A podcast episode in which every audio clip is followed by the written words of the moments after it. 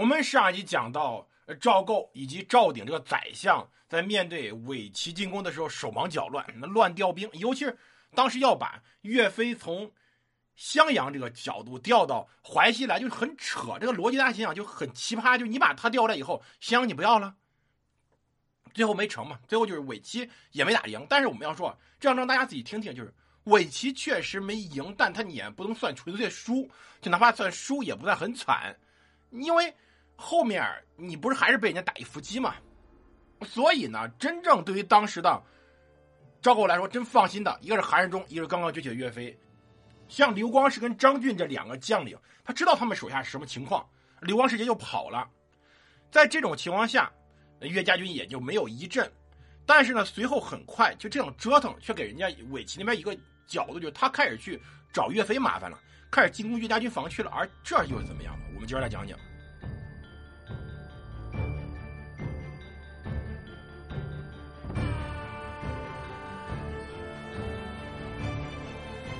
欢迎大家收听蒙头读书，大家好，我是顾蒙，这里是我们的战争史，我们来接着讲岳飞的故事。关于这一战，实际上后来被抹得很干净，我们说了很多资料是非常不详细的。呃，在这一战上，只有一个最关键的证据什么呢？就是李纲当时有文集，文集里面有一篇完整的岳飞的公文。这公文这样写的，白话文比较好理解。臣十一月十九日据岳飞公文，就是我是根据岳飞公文上奏的。今月十二日，据统治关寇成等四壮申，称自国州获节后，在府存商国西经长水、福昌、永宁、益阳一带百姓了当。于十月二十七日，探报藩伪贼马侵犯铁岭关，其守隘乡兵统领申，称贼马厚重，支吾不住。城等所统兵马不多，随一寨前来横剑，设伏提备。于二十九日，有马军千余匹前来见阵，掩击败走，杀死贼兵百余人，夺马二十余匹。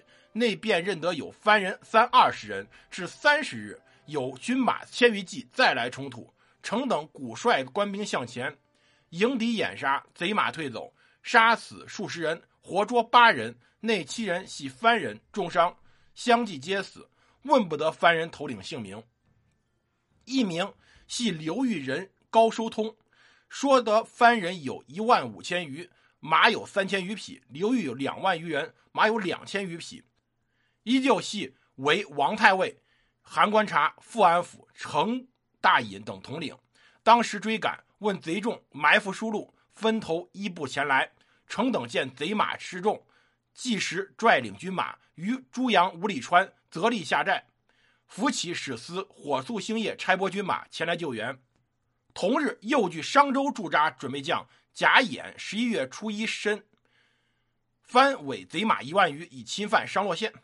右据统治官王贵十一月初四日申，何家寨伪武大王聚集番伪贼马众后，亦有在旧唐州下寨侵犯襄阳界分，并镇汝军贼势众后，见侵犯邓州界做过。贵虽以尊一使辞差到干办于大夫备传指挥，错置事宜，更起急速差拨军马前来，同共掩击，并于十一月十一日。据统治官崔邦弼今月初六日申，贼马侵犯信阳军作过，遣发将官秦佑于长台镇杀散贼马，追至望明港大寨，唯见贼马众多，即率领军马回信阳军下寨。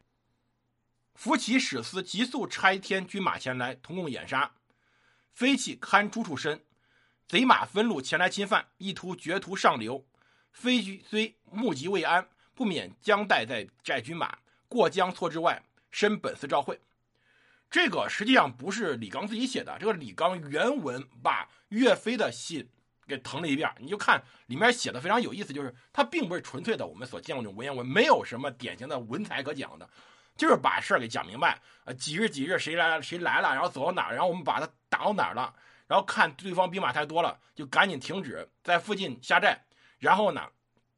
上报给我，让我赶紧派兵过去。起码你看，可以有几块就有战斗发生了。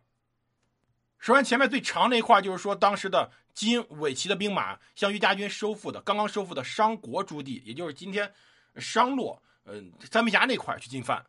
后面第三段则是说，呃，当时有人要进攻唐州，再往后就是说，呃，进攻了信阳附近。所以最后发现是几路共同进发的，而且呢，呃，有几路已经被打退了。其实最关键是第三段里面说，就是他侵犯襄阳、邓州两路敌军，是岳飞最重视，因为襄阳就北边就是邓州、唐州这一块他后面坚持说，哎，自己哪怕眼睛不太好的情况下，自己也会带着军马过江错置，也正是针对这两路敌军的。他后来给朝廷写的，其实也主要是强调这一块派了董先、牛皋等人去进攻。其实当时董先、牛皋到的时候，敌军已经走近了。董先、牛皋呢？当然，明确用的是小齐、小谷、小罗，这是他自己信里写的，而且事先准备也比较充分，指挥也比较得意。本身岳家军战斗力也强，所以一举就把对对方几路军队给击退了，说敌人开始向唐州的牛蹄、白池等地方退却。而等到对方啊已经退到一定程度了，开始准备埋锅造饭、吃饭的时候，这个时候其实最危险了，因为我们这里要注意一点啊，就大家很很迷茫，为什么叫伏击啊？为什么埋锅造饭这些东西这么有用？因为在游戏里面，在大家玩的游戏里面，或者在大家看电视剧里面是没有这种感觉的。因为军队这个东西哈，它是不可能时时的备着各种方便食品，但是没这东西，它也不会时时披甲。当时打仗的时候，像岳家军这种披甲率很高的，他甚至说精锐部队都有甲穿，但这个时候就有问题，你不可能披着甲去走，盔甲很沉的，一副正规的一个布人甲啊，非常好的布人甲。六六十多斤重，就哪怕当时一斤没现在这一斤这么重，哪怕当时六十多斤，可能和现在二十多公斤，大家想个道理，你披二十多公斤的东西什么感觉？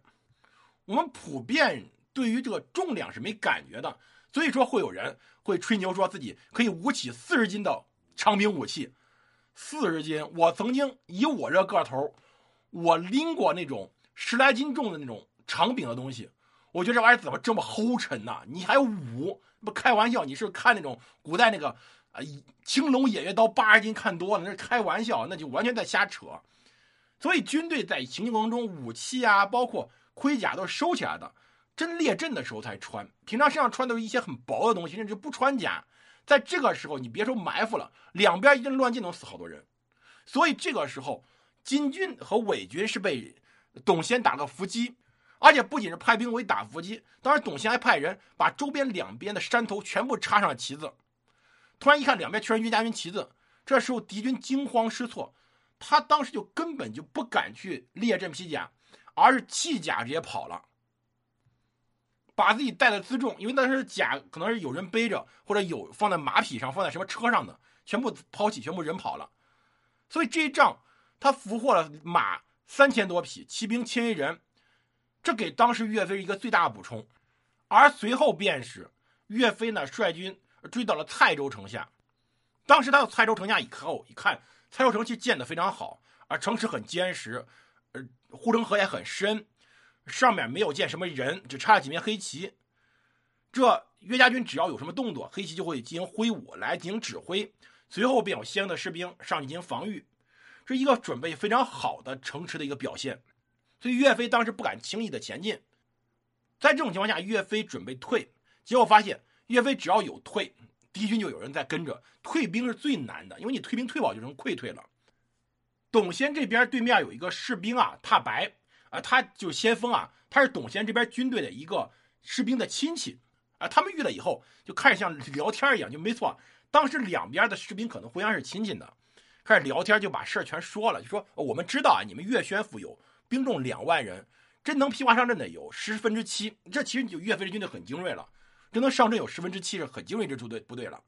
这次出征，你们只带了十天粮食，你现在走是因为你们没粮食了。我们这边刘裕现在派来了李成等十员大将，各领一万人来包抄你们，要一路打到鄂州去。我们军队每人都带有一绳，约定只捉到你们南军，就要穿获他手心，用绳贯穿，每十人拴在一起，鼓行东下。此刻就要来了。这话说的就说什么穿手心这种吓唬人的话，是咱先不说啊。最主要的一点就是，这一次打仗，刘裕那边是明确知道岳飞的根底的，你有多少兵，你有多少粮，知道很清楚。那董先获得这个报告以后也是非常紧张的，他知道自己的所有的消息是被人家知道的，所以呢，赶紧派人急报于岳飞之外，他把自己的军队开始在后方找了很多关键节点，开始进行防守，干嘛呢？埋伏军队，准备打伏击，自己呢占据河桥，等待李成军队的追击。其实本质上，他去组织李成军队，还是用那种心理作用，就是旁边看着有很多人，而且董宪也不不慌不忙。李成觉得董宪是不是带了很多人？李成所以就会觉得，哎，我这边情报是不是有误啊？他的人比我的想的多，所以他才不慌的。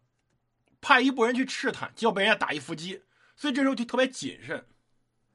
所以呢，这军队才安然撤出。而且岳飞有个很有意思的行为，就是他对于敌军俘虏这样做的：俘虏一般的士兵或者一般的低级别的将领，一般就是怎么样呢？就是给他们很多钱，说呀，你们都是中原百姓，也都是大宋赤子，陷入伪境，被刘裕驱赶到此，不是你们想干的。我们把你们放回去，你们回去见到中原父老以后，把我们朝廷恩德告诉他们。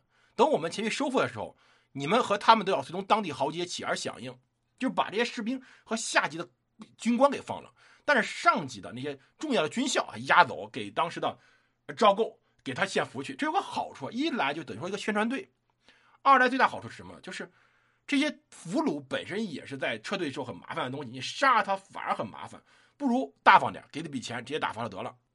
所以这一仗其实打得很漂亮。绍兴七年二月二十五的时候。把岳飞官阶从简教少保提拔为是太尉，专门对岳飞这场仗给予了表扬，打得非常精彩。但谁都没想到，随后在政治上便起了风波。就岳飞第一次真正意义上开始被赵构猜忌，什么时候？哎，就是接下来关于刘光世的处置上，哎，出了问题。我们下一集开始详细讲讲非战场上的问题了，就是政治上的问题。岳飞真正输不是在战场上输的，而是在政治方面。